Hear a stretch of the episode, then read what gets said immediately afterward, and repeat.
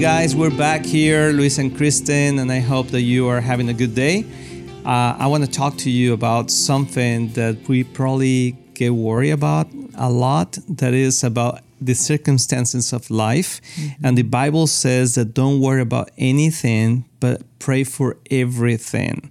And it sounds like really easy, mm-hmm. but especially in our marriage, and marriage is difficult. Yeah, praying together can be really hard. If praying by ourselves is a challenge, praying together can be even more challenging. So today we want to talk to you about this because Kristen and I we have a struggle in this area mm-hmm. in our marriage about praying together, mm-hmm. and uh, but we have overcome in different areas, especially this one in some points in our lives, and we have found some ways to kind of like uh, make it happen mm-hmm. and also have seen the results of that. So we want to give you some practical tools and doesn't matter how long have you been married uh, maybe you're struggling with this. And so we just want to let you know that you're not alone. Yeah it's true. And when that verse you were talking about that's from philip um, Philippians 4. Yes. And it says, I was going to say Philippians, I got stuck on that. Yeah. We've been doing this in Spanish, but. Can uh, I read it in English? Philippians here? 4. Yeah, go ahead and read it the says, whole thing. Uh, don't worry about anything. Instead, pray about everything. Tell God what you need and thank Him for all He has done. Then you will experience God's peace which exceeds anything we can understand. His peace will guard your hearts and minds as you live in Christ Jesus. I love it. I think this is my favorite verse. You know, when someone says, What's your favorite verse? And we're like, Everything. You yeah, know, like yeah, yeah, all of them, love it. But I, I usually default to, you know, Philippians 4 because it's so powerful. Mm-hmm. It's got that awesome message like, Don't worry, which, you know, today, oh, there's so many things going on in our world that are, you know, they're worth worrying about, you could say. You know, know this I is know. worrisome. I know. Um, it's concerning. But the Bible says, no, you can't, don't worry about it. You know? No te preocupes. But, exacto. No, no te preocupes. Exacto. Pero, No te preocupes means don't, worry. don't worry. Yes. But it doesn't just say don't worry. It's not like don't worry, be happy. You know, it's not that message which doesn't work at all. No. You know? Actually, I think that guy that wrote that song he committed, committed suicide, suicide. which is awful. It's so ironic. Yes, you know, it but it shows you how it doesn't work to just try to uh, cocoa wash yourself, which is brainwash yourself into not worrying. No, Mm-hmm. you- we have to do what the Bible says in Philippians 4. It says, don't worry about anything, but instead, Pray for everything. by giving thanks. And then we see this incredible reward, which is the Mm-hmm. peace of God. And that's what I want. I, I would like to mention the three things that we can uh, experience as, a, as a result of praying together. And one is unity. Yes. Uh, that brings unity. It does. Uh, second, it brings peace, as Yeah. we just read in this verse. And the third brings results. yeah, the answer to the prayer. Yes, and uh, sometimes it's not exactly what we're praying for, uh, but so many times it is. And the reason that we can say maybe, uh, well, it hasn't been my my situation, maybe it's because we have not been praying correctly in the sense of being intentional, being aligned, Consistent. uh, yeah, consistently, uh, being aligned with God's heart and uh, what He really wants for us. Because prayer is not just asking for things, Yeah. but it's really communicating uh, what God wants. I mean, our hearts to God, but also listening to Him. What is what He's saying? What is what is also what He has for us, for our family, and I think one of the, the go uh, ahead. no, I just wanted to finish. Like uh, one of the things that we seem not to understand is that there is rewards by praying, and we pray as if we are not receiving anything.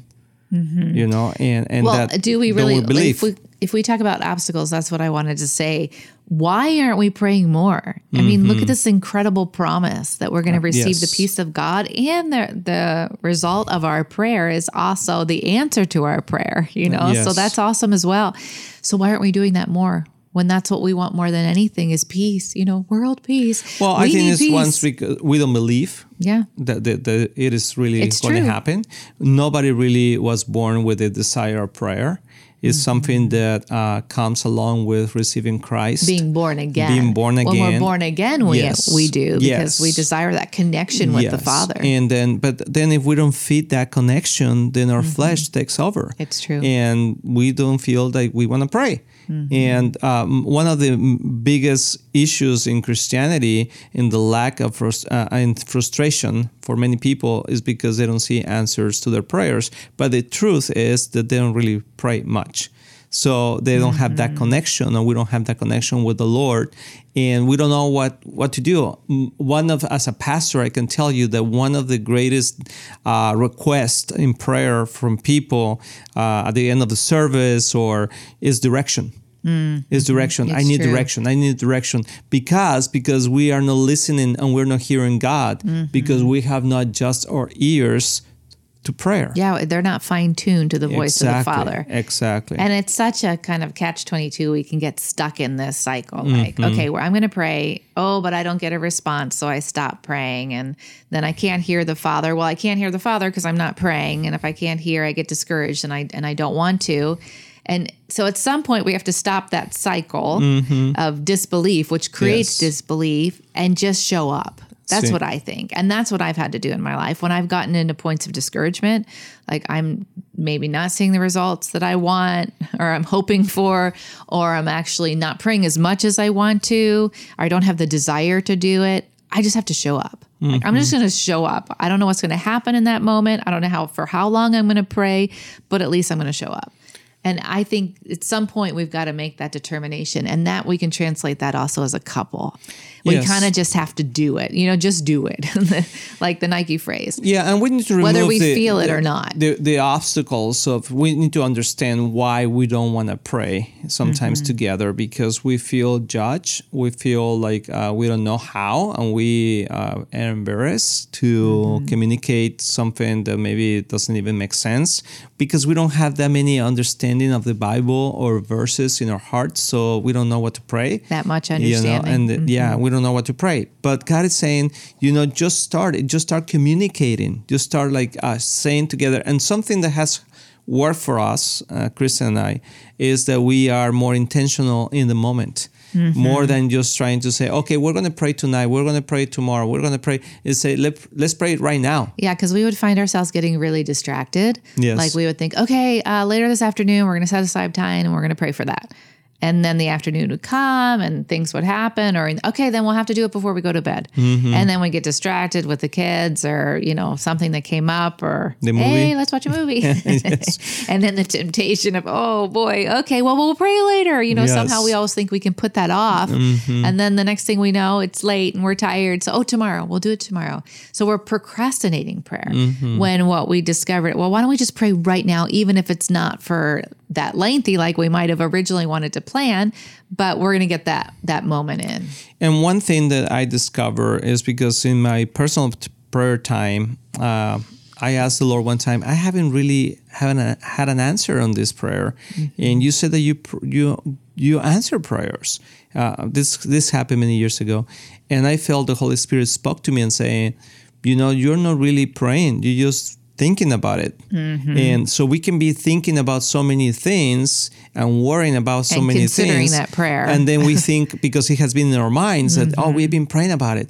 But the truth is that it's not that god doesn't listen to our thoughts but also he wants us to be proactive to bring god's kingdom into our lives. In into our prayer. Into because our what's prayer, the difference yes. between just mulling it over in our mind or thinking about it and actually praying well about it? that can be meditating and meditating is no prayer. So what's the difference? The difference is that we articulate when we pray we speak we talk. When jesus uh, Out loud. aloud yes because otherwise we're just meditating and we are releasing the power of the word of god into the air. And god says that his word never comes back empty. And uh, so when jesus was tempted in the desert he said uh, it is written right and he spoke the word Yes. so we need to confront this world and our worries with the word of god Yeah. and uh, and sometimes it's not. I mean, it's, it's it sounds easier to say it than to do it, but it's just the habit of start doing it. and taking baby steps towards it. Yes. Like we talked about, like you and I would just be like, well, let's play, pray right now. Yes. Even if it was like one minute. Yes. but we're going to agree on that. And that prayer was just agreeing. Let's Yes. agree together.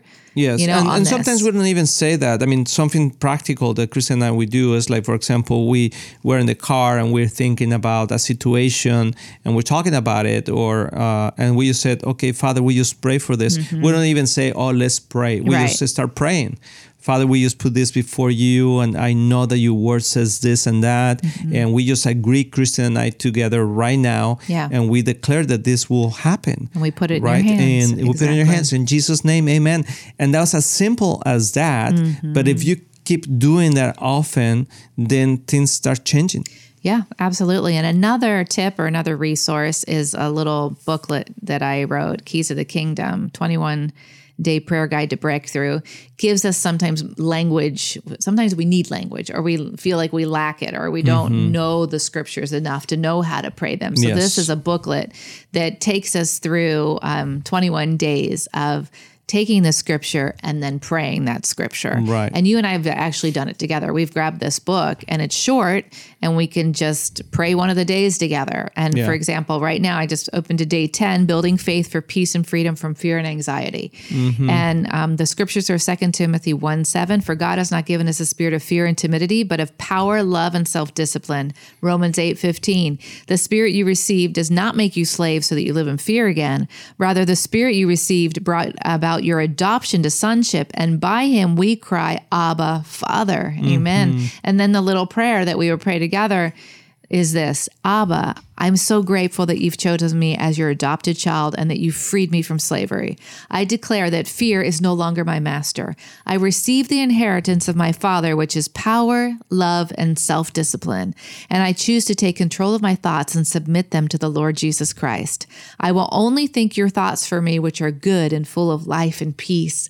All anxiety must leave my mind and body right now by the authority of Jesus Christ who lives in me. Amen. Well, That was I mean, just like a minute. Yeah, exactly. And it's powerful. And it's very powerful. And I really encourage you guys, I mean, just to start coming together and be Mm-hmm. more intentional in the moment. You can start with five minutes, two minutes, but also just in the moment when Mm-hmm. the situation arises, or you, even if you're grateful, you can just say, God, thank you for you. this. Just- and that's a prayer. Exactly. Right? So prayer is not as complicated as we think because Mm-hmm. really it's just communicating and talking and involving God into our lives. And He loves to do that. So uh, no te preocupes. Más ora por Don't todo, worry. ¿verdad? Amen. Pray so, for everything. Yeah, That's so let's right. pray. Let's pray together. Amen. Father, we just thank you for your word. Thank you because you are not complicated. Yes, that's you right. are uh, so amazing and you want us to have a relationship with you and just to connect with you and to one another and we pray for Amen. all these couples that are listening to us right now that they will be encouraged to pray and and to be intentional and spontaneous too lord in the moment and just to bring your word and to uh, encourage each other so that they can experience unity peace and the result of prayer in jesus name amen. Amen. Okay, see you guys next next, Next time. time. Bye bye.